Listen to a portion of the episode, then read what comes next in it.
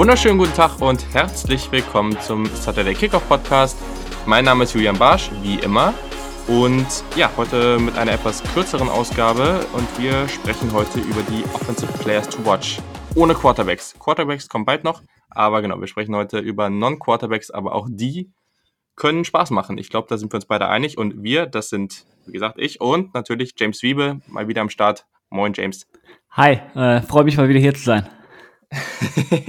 Schon regelmäßiger Gast hier und in der ersten Ausgabe und in der zehnten Ausgabe, das, äh, ja, das ist ja richtig gut. Das läuft, das läuft.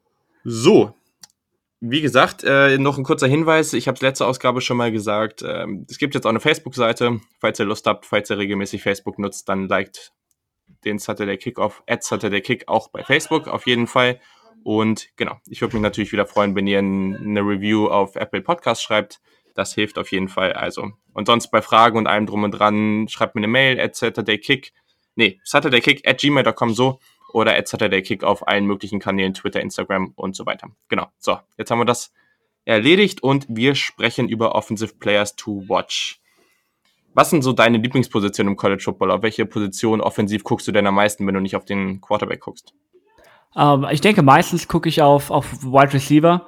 Das ist einfach die spektakulärste Position, aber ich schaue wirklich gerne Offensive Line, ähm, weil da hast du den Vorteil, dass du wirklich jeden Snap auch filmen hast. Ne? Wenn, mhm. wenn Receiver deep läuft oder so, dann hast du keine Chance, wirklich zu sehen, was genau da hinten mit dem Safety passiert. Offensive Line siehst du alles.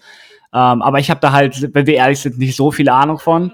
Ähm, Gerade so was die verschiedenen Techniken und sowas angeht, da muss ich noch einiges an Nachhilfe machen.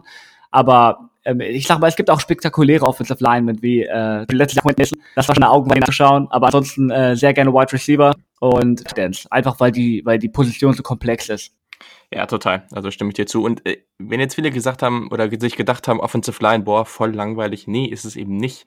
Weil, also es kommt immer ein bisschen drauf an, natürlich machen die richtig guten Jungs mehr Spaß, aber also da gibt's schon teilweise so richtig spannende Sachen und wenn da jemand so richtig dominant spielt, das macht schon Laune, sich so ein Tape da mal anzugucken. Aber nein, ich stimme dir zu. Also Wide Receiver sind auf jeden Fall super spektakulär. Und ja, ich habe gehört, du bist ja eh so ein riesiger Fan von Running Backs, ne? Ähm, ja, weiß ich nicht. Äh, von, der, von der Position an sich sehr. Äh, die in der ersten Runde im Draft zu ziehen, vielleicht eher nicht.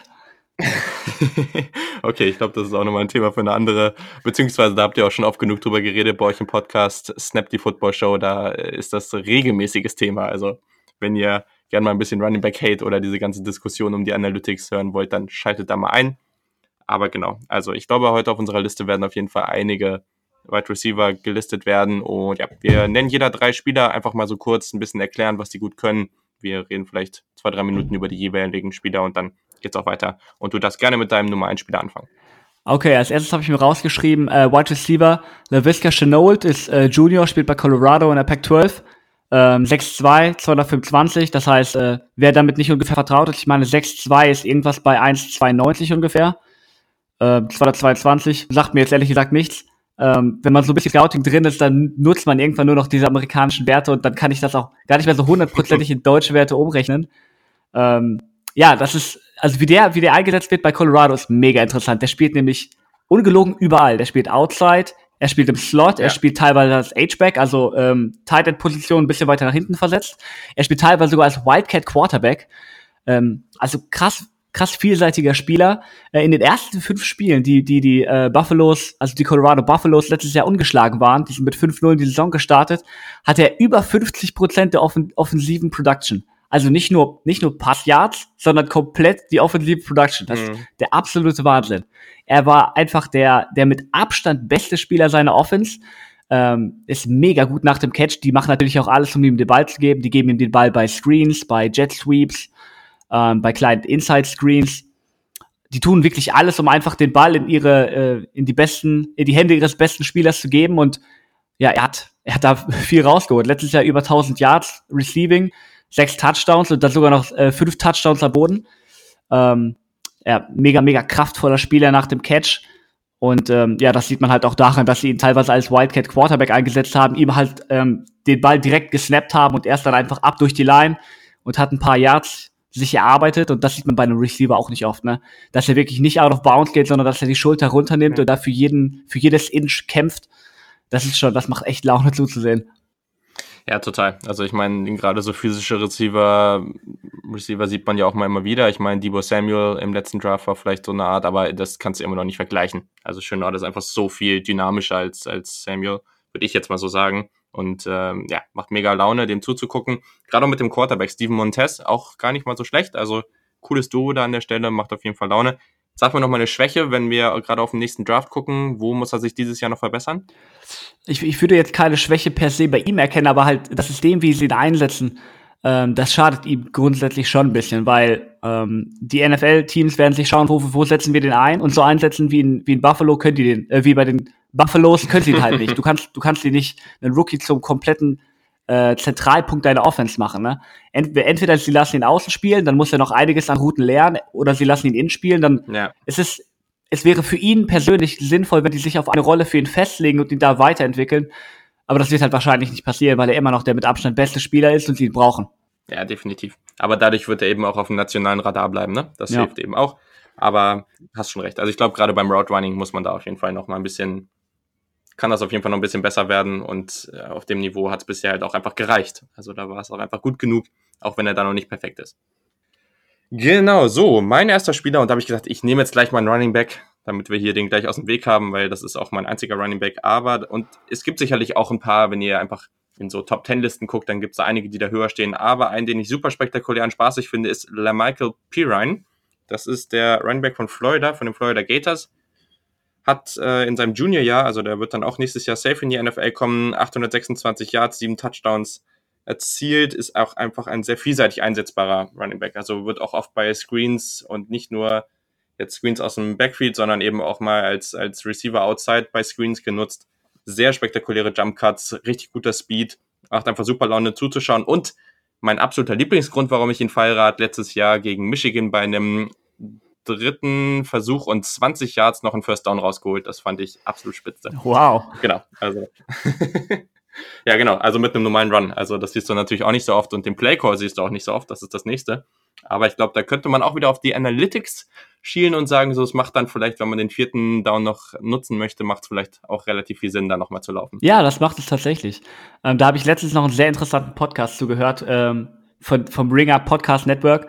Ähm, wenn sich mhm. Teams da war, also die hatten einen Experten da, Josh Hermsmeyer, ähm, sehr cooler Twitter-Follow auch, der meinte, wenn, wenn Teams grundsätzlich bereit wären, öfter für Fourth Down zu gehen, dann könnte man auch viel mehr, mehr Rushes auf, auf Third Down sehen, weil Defenses sind darauf komplett nicht vorbereitet. Ne? Die Cornerbacks sind viel weiter hinten, gerade auch die Linebacker sind viel weiter hinten ähm, um einfach, um einfach tiefe, tiefe Routen über die Mitte nicht abzugeben. Und dann kannst du mit, mit, mit Runs da sehr viel rausholen. Gerade wenn, wenn du nicht unbedingt das äh, First Down holen musst, ne?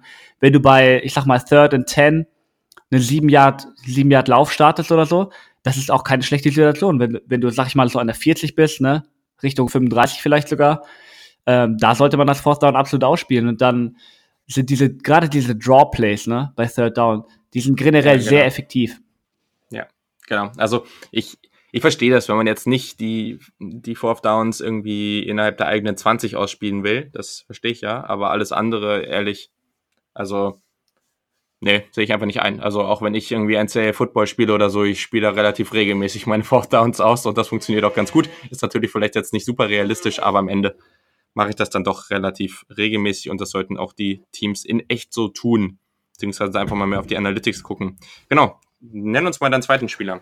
Wir hatten vorhin schon über Offensive Line geredet und ich bin gerade auf den Namen gekommen, weil der heute so ein bisschen durch die Gegend gegeistert ist. Tyler Biadas oder Badass, keine Ahnung.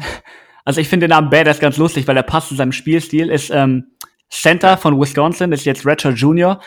Äh, und wieso er in den so ein bisschen in den Schlagzeilen war, war, weil er hätte letztes Jahr schon die Möglichkeit äh, gehabt rauszukommen also zur Erklärung, Redshirt Sophomore heißt, dass er zwei Jahre gespielt hat und ein Redshirt-Jahr genommen hat. Und wenn du dann drei Jahre mhm. quasi auf dem Buckel hast, dann darfst du dich für einen Draft anmelden. Und er hätte halt absolut das Potenzial gehabt. Er war letztes Jahr schon ein fantastischer Spieler, aber es ist wohl irgendwie durchgesickert, dass das ähm, Draft Committee Board oder wie das heißt, äh, ihm keine Erstrunden-Grade gegeben hat und ihm gesagt hat, er soll lieber ähm, zurück nach Wisconsin gehen, was halt ich echt kurios fand. Ähm, ja. Ja, ich habe mir jedenfalls jetzt angeschaut, er ist 6'3, 200, 322, also einer der, der schweren Center und der Mann macht Spaß zuzusehen. Der Junge hat richtig Power. Wenn er, gerade Wisconsin läuft sehr viel Power und, und äh, Inside Zone, Das heißt, ähm, er ist relativ, ich sag mal, in der Mitte des Geschehens. Er muss nicht bei, wie bei Outside Zone läufen, irgendwie einen Nose Tackle sealen oder so. Und er kriegt mega viel Push auf, auf Defensive Tackle. Und, und mit seinem Spielstil kombiniert er es richtig nasty. Du siehst gefühlt alle zehn Plays mindestens ein Pancake. Das macht richtig Laune, dem zuzuschauen, weil er, er ist mega kraftvoll. Er nimmt seine Hände, er hat ein sehr gutes Handplacement, das heißt, er kommt immer innerhalb die Pads seiner, seines Gegners, ist immer sehr unter Kontrolle und auch in Pass Protection. Ne? Selbst wenn er mal, ich sag mal, überrascht wird oder so, wie er, wie er recovern kann, also wie er, selbst wenn er nach hinten gedrückt wird, nochmal die Füße neu setzen kann, seine Base neu setzen kann und neu ankern kann. Das ist schon echt beeindruckend. Und ja, ich weiß nicht, wie dieses, dieses Komitee ihm da keine Erstrundengrade gegeben hat. Die müssen vorher von Wisconsin bestochen geworden sein oder so. Anders kann ich mir das kaum erklären. Ja, ist auf jeden Fall ein bisschen kurios, aber er hat ja dabei auch gesagt, dass er gerne nochmal einen Big Ten-Titel gewinnen will. Er war letztes Jahr ja überhaupt nicht zufrieden, wie das alles gelaufen ist. Deswegen, also ich glaube zwar auch nicht, dass das wirklich was wird, aber das ist nochmal eine andere Sache. Ja. genau. Also, auf jeden Fall mega cooler Spieler. Guckt euch den mal an, macht echt Laune. Also, habe ich mir eben auch noch ein bisschen was zu reingezogen und äh, war mir eh schon ein Begriff. Also, echt cooler Spieler. Und ja, ich bin mit meinem nächsten Spieler, es ist äh, wie eben auch schon vorher, ein Wide Receiver. Und da bin ich mal in die Big 12 gegangen und zwar. Ich muss genau, zugeben, ich habe so. den Spieler. Hast du was, hast du was zu dem gesehen? Äh, nein, ich wollte gerade sagen, ich habe, ich habe, äh, ich höre den Namen tatsächlich sogar das erste Mal, also total uninformiert von mir. Ähm, ja, aber ich werde mir auf jeden Fall, ich weiß nicht, nachher oder morgen auf jeden Fall mal anschauen, was klingt schon, klingt schon interessant. Ja, auf jeden Fall. Also auch so, ich sag mal so die Magazine, so Phil Steele oder sowas, die College Football Magazine und so solche, solche Publikationen, die haben ihn dann auch teilweise irgendwie in den Top 5 Receivern äh, im gesamten College Football. Also das war auf jeden Fall der nächste Name, den man so nennen muss, glaube ich, nach einem Jerry Judy, nach einem LaVisca Chenot, den du schon gesagt hast. Ich glaube, dann kommt er auf jeden Fall bei den nächsten, wenn man halt jetzt mal die Clemson Receiver und sowas, wir haben ja genau, das, ich weiß gar nicht, ob ich das am Anfang gesagt habe, aber die Alabama und Clemson Jungs, die wollten wir jetzt hier mal extra rauslassen, weil über die sprechen wir noch genug. Wir wollten jetzt mal den Raum geben für ein paar andere Spieler und deswegen kommen wir jetzt eben auch zu solchen Jungs und die können es auf jeden Fall auch mit denen aufnehmen. Das würde ich ganz klar sagen. Absolut, ja. Mir geht es immer so ein bisschen dabei, wenn man, wenn man so eine Folge macht, dann sollte man wenigstens auch irgendwie weißt du, irgendwie die Leuten was, was erzählen, was sie noch nicht kennen. Und mittlerweile wird ja. über die ganzen, gerade über das Alabama Receiving Course so viel geredet. Mittlerweile kennt ja jeder fast den vierten, den vierten Receiver von denen. Und äh, absolut nichts gegen die, macht mega Spaß, dir zuzuschauen, aber ist auch, äh, tut, glaube ich, mal ganz gut, ein paar andere Namen zu nennen. Ganz genau. Und ich glaube, du hast noch einen auf der Liste, den so manche auch schon letztes Jahr im Draft erwartet haben. Ja, ähm, der hat äh, keine Wahl. Der muss nach diesem Jahr in den Draft gehen. Und es hat mich persönlich auch sehr gewundert, dass er nicht in den Draft gegangen ist. Colin Johnson von Texas ist jetzt Senior, 6'6, äh, 220. Um, ähm, zumindest ist er so auf der Homepage gelistet. Ich habe ihn mir angeschaut. Ich würde jetzt nicht unbedingt glauben, dass er so groß ist, aber er ist auf jeden Fall äh, groß gewachsener Outside Receiver. Und was das Ding bei diesen Outside Receivern ist, ähm, in ganz vielen Fällen sind die dann halt groß, eher langsam und nicht besonders so smooth in ihren Bewegungen. Und Colin Johnson ist halt das absolute Gegenteil davon. Letztes Jahr äh, hat er sich noch so die, die Targets mit Lil Jordan Humphrey, großartiger Name, geteilt ähm, der halt genau das ist, was ich gerade beschrieben habe. Ne? Er ist groß, aber er ist mega langsam. Ich glaube, der hat eine 4-7 gelaufen oder so. Und ja. Ähm, ja, ja, gibt dir als NFL-Spieler halt nicht so viel, aber Colin Johnson ist, ist sehr smooth, kann einiges an, an äh, Separation kreieren mit seinen, mit seinen Routen, gerade was In-Breaking Routes angeht. Das heißt, er kann, ähm, wenn er direkt an der Line vor seinem Receiver steht, er ist nicht nur gut damit äh, dabei, mit Arm sich so von Press zu befreien, also wenn, wenn die Gegner versuchen, physisch mit ihm zu werden, sondern er kann auch ähm, ich sag mal, die austanzen. Und das macht ihn mega spektakulär. Und nicht nur das, er ist auch wirklich schnell. Äh, ich habe mir heute, heute gerade noch das TCU-Game angeschaut und ich glaube, der erste, der erste Pass, den Texas geworfen hat, da, da blitzt der Outside Corner, der ihm gegenübersteht. Das heißt, er hat ein 1 gegen 1 gegen den Safety, der aber ja, noch, der hat noch gesehen, mega ja. viel Cushion gegen ihn. Also der ist wirklich weit von ihm entfernt und, und Johnson überläuft ihn einfach brutal. Das war Wahnsinn. So, so, so ein Speed. Ja, ja das, war, das war genau mein Gedanke dabei. Also da habe ich auch gedacht, so, okay, der hat irgendwie mehr Speed, als man erwartet, auf jeden Fall. Und es ist ja so ironisch, weil Humphrey letztes Jahr in, in, in den Draft gegangen ist und man sich dachte, ah, ja. Wirklich? Und ja, das äh, hat, ist dann am Ende auch nicht so gut gelaufen. Ich glaube, der wurde der überhaupt gedraftet? Bin mir gar nicht sicher. Ich glaube nicht. Ähm, ich glaube nicht. Ich glaube nicht. Und wenn, super spät, aber ich glaube nicht. Und ja, also Johnson auf jeden Fall mega das Tier. Und ich meine, er ist groß und der kann eben auch mal, wenn es sein muss, dann einfach ja, hochspringen und über den, den Ball über den Kopf des, des Gegners fangen, weil so groß ist er eben und so lange Arme hat er und das hilft auch. Aber er kann eben noch viel mehr und ich glaube, dass gerade bei so einem Quarterback wie Sam, Allen, Sam Ellinger bei, bei Texas, der ist auf jeden Fall gut, aber vielleicht auch nicht der akkurateste Quarterback aller Zeiten. Da hilft es halt auch, so einen Jungen dann irgendwie da rumlaufen zu haben. Ne? Ja, auf jeden Fall. Gerade auch im TCU-Game, da hat er eine, ein Spielzug, da ist eine Post-Route gelaufen, also ich sag mal 15 Yard geradeaus und dann Richtung, ähm, wie nennt man das? Richtung Goalpost, also in die Mitte des Feldes, mhm. so, so eine leicht in-breaking Route. Ellinger über, überwirft ihn ganz leicht und das ist wirklich einer der spektakulärsten Catches, die ich je gesehen habe. In, in komplett, komplett im, quasi im, im, im Vorwärtsspringen mit den Fingerspitzen bekommt er den Ball dann noch zu fassen. Ähm, quasi den Catch, den wir uns als äh, so in unseren Träumen immer vorstellen. Nach vorne springt gerade so knapp überm Boden. Also guckt euch das unbedingt an. Ich bin mir, ich bin mir ziemlich sicher, den findet man auf YouTube überall. Einfach eingeben Colin Johnson mit Doppel L Colin Johnson, TCU, das ist ein wahnsinniger Touchdown. Und äh, ja, sehr gute Hände hat der Typ. Stimme ich zu. Und das, ja, also ich, es ist schon jetzt ziemlich cool, weil nächstes Jahr oder ja, dieses Jahr und nächstes Jahr bei der Draft-Vorbereitung wird es einfach so viele coole Receiver geben. Und ja, das wird schon einfach richtig Laune machen. Ein Spieler, den wir leider noch nicht im nächsten Draft sehen können, aber dafür, und das ist umso besser für uns, noch zwei Jahre im College Football ist, und der ist einfach super spektakulär, ist Rondell Moore ja, einfach nur ein absolutes Biest, spielt bei Purdue. Der hat als Freshman, der wird jetzt als Sophomore, der hat als Freshman 14 Touchdowns aufgelegt. 1258 Yards, 114 Receptions. Es ist absolut absurd, was der gebracht hat als Touchdown. Äh, als Touchdown. Als Freshman meine ich natürlich. Ja, hat als Freshman 190 Pounds gewogen und bei, beim Squat 600 draufgepackt. Das ist, uh. also, das ist das Dreifache von seinem Körpergewicht. Einfach ein absolutes Biest ja, als Ohio State-Fan durfte ich mir das bei der wunderschönen Niederlage gegen Purdue auch sehr, sehr toll angucken, wie er da bei dem einen Play, das müsst ihr euch an, auch angucken, also es gab mehrere gute Plays von ihm, aber ein Play, da wurde er gefühlt von drei Leuten, drei Leute haben versucht, ihn zu Boden zu reißen, hat nicht geklappt und er ist zum Touchdown gelaufen. Es war wirklich der bitterste Moment des ganzen Spiels. Das hat nochmal so richtig schön einen oben drauf gesetzt. Aber genau, also der wird einfach als Receiver in allen möglichen Situationen eingesetzt. Auch bei Jet Sweeps ist auch einfach wieder so ein sehr dynamischer Spieler. Sicherlich kann der auch bei seinem Route Running noch was verbessern, aber er ist eben erst Sophomore, das muss man auch sehen.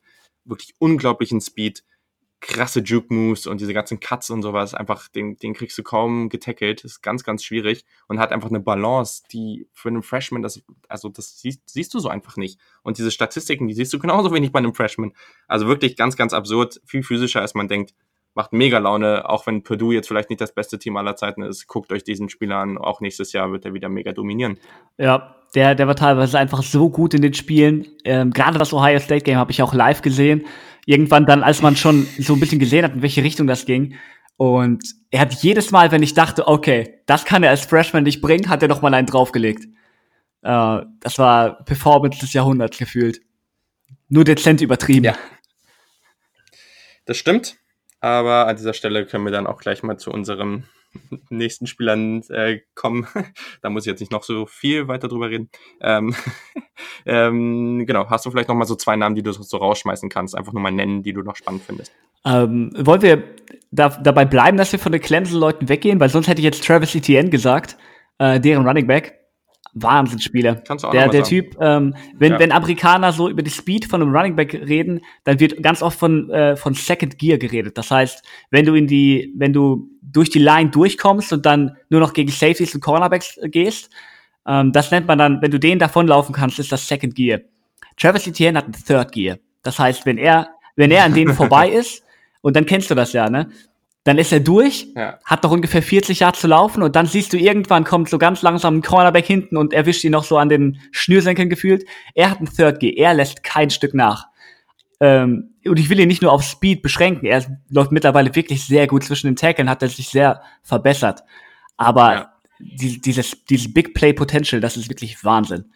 Ähm, ansonsten, wenn man, wenn man gerade bei Running, Running Backs bleiben will, ähm, will ich noch Utahs Zach Moss einwerfen äh, vermutlich, vermutlich Utahs bester offensiver Spieler.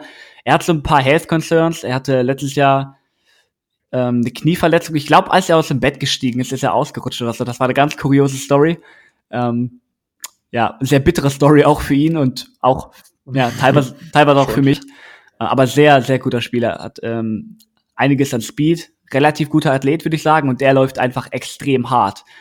Ähm, er versucht, er versucht selten, irgendwelche Linebacker aussteigen zu lassen. Er geht Vollkontakt mit der Schulter nach unten und gewinnt diese Duelle meist. Du siehst kaum, dass er irgendwie so gestoppt wird, dass er tatsächlich rückwärts fällt oder so.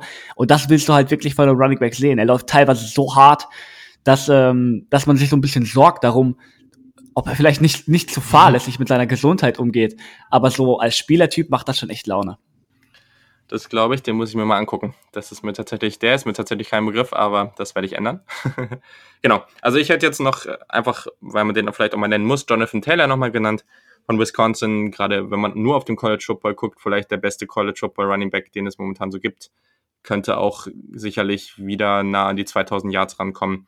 Als NFL Prospect muss man nochmal sehen, aber auf jeden Fall ein sehr, sehr guter Running Back. Und ja, dann würde ich noch, du hast eben schon über TCU geredet und die haben auch einen ganz guten Receiver, nämlich Jalen Rager. Auch sehr, sehr gut und der ist, ich glaube, der läuft so ein bisschen unterm Radar. Also der ist wirklich so jemand, der, den, über den wissen nicht so viele Bescheid. Auch einfach, der hat eine sehr gute Kombination aus vielen Dingen, auch eine ganz solide Größe, guten Speed, hat einfach auch in vielen Spielen sehr gut performt und daher würde ich auch den nochmal empfehlen, sich den anzugucken, beziehungsweise kann man einfach sehen, dass man da im nächsten Jahr in der Big 12 ja, einfach einige gute Receiver sehen wird. Also wir haben jetzt eben mit Talon Wallace, mit Colin Johnson, mit äh, Jalen Rager einige genannt. Das wird auf jeden Fall richtig Laune machen. Und ja, zieht euch den ja. mal rein. Und wenn ihr euch äh, Jonathan Taylor anschaut, ne, dann vergisst nicht meinen Mann Tyler Bierdas oder Badass, wie auch immer. Gebt den Offensive Lineman some love. Schaut euch äh, Nummer 61, also der Mann direkt in der Mitte. Äh, vielleicht schafft ihr es so bei ein paar Spielzügen auf ihn zu achten. Äh, glaubt mir, macht wirklich Spaß ja, bei, bei Wisconsin wird es wahrscheinlich auch im Passspiel nicht so viel anderes geben, was man da angucken kann. Deswegen kann man dem Laufspieler auf jeden Fall ein bisschen mehr ja. Zuneigung geben. Und ich hoffe, ich habe jetzt keine Wisconsin-Fans damit irgendwie beleidigt, aber es ist nun mal so. So, also, damit beenden wir diesen sehr kurzen Pod für heute dann auch. Dir schon mal vielen Dank. Was habt ihr bei Snap the Football Show so geplant in den nächsten Wochen? In den nächsten Wochen wollen wir wahrscheinlich ähm, Division Pre Previews machen. Wir wollen ähm, das ein bisschen entspannter machen. Wir wollen jetzt nicht eine Division pro Folge durchnehmen, weil das machen schon wirklich viele andere Podcasts und ich mhm. glaube, das wird dann echt langweilig. Ich denke, wir werden vier Folgen machen, einmal die AFC und NFC West und dann immer so weiter, dass wir das relativ locker machen. Und ähm, ja, dann müssen wir mal schauen. Wir haben jetzt ähm, diese Woche über das Collective Bargaining Agreement geredet, weil da ist mir so aufgefallen, dass da viele, viele, viele Fans noch ähm, nicht, nicht so viel Ahnung von haben, denen ist das nicht so ein Begriff. Und gerade wenn man schaut, dass das in zwei Jahren ausläuft und dass wir tatsächlich einen Streik ähm, uns bevorstehen könnte, fand ich das ein ganz interessantes Thema. Und ansonsten ja, sind wir auch immer offen für Vorschläge, gerade in der Offseason. Wir haben es bis jetzt sehr gut geschafft, die Zeit einigermaßen zu überbrücken. Ne? Ich glaube, wir sind jetzt Hälfte durch. Ja, ja. Und ähm, trotzdem gerne immer Vorschläge bringen. Ähm, folgt mir persönlich äh, auf Twitter unter james-wiebe. Ähm, den Podcast Snap die Football Show findet ihr eigentlich überall. Und ja, würde mich freuen, wenn, wenn, wenn sich hier ein paar NFL-Fans auch finden. Ja, auf jeden Fall. Also ich glaube, da kann ich, habe ich schon des Öfteren empfohlen, müsst ihr auf jeden Fall mal reinhören. Und ja, gerade das CVA-Thema, wenn ihr da noch nicht so viel drüber wisst, hört euch das mal an. Ist auf jeden Fall sehr, sehr wichtig. Und ich meine, die NBA hat es gezeigt vor mittlerweile einigen Jahren, so ein Lockout kann auf jeden Fall mal vorkommen und dann hast du mal eine halbe Saison kein Football oder kein Basketball, weil man sich nicht einigen kann. Und ich glaube, gerade zwischen den Spielern und den Besitzern im Football gibt es ja so einige Sachen, die da mal angegangen werden müssen, gerade wenn man auch mal auf die garantierten oder nicht garantierten Verträge guckt. Ich glaube, da gibt es da noch einiges zu regeln und deswegen ist das auf jeden Fall sehr, sehr spannend. Absolut, ja. Perfekt, super. Dann an dieser Stelle vielen Dank nochmal. Schön, dass du dabei warst. Sehr gerne. Ich freue mich aufs nächste Mal. ich mich auch. Und an dieser Stelle, bei uns geht es auch bald mit den Previews los. Das wird ein bisschen anders laufen. Es wird mehr so sein, dass ich ein paar breiter aufgestellte Previews mache und dann vor allem in die Top 5 sehr, sehr tief gehe. Äh, Oklahoma haben wir ja schon in einer Ausgabe sehr detailliert gemacht, aber genau, dazu sage ich dann in den nächsten Ausgaben auch nochmal mehr. Sonst wie immer, ihr habt Fragen, haut's raus, dann beantworte ich das entweder auf Twitter oder eben hier im Pod. Und sonst wünsche ich euch noch eine gute Woche. Schwitzt nicht zu sehr und bis zum nächsten Mal.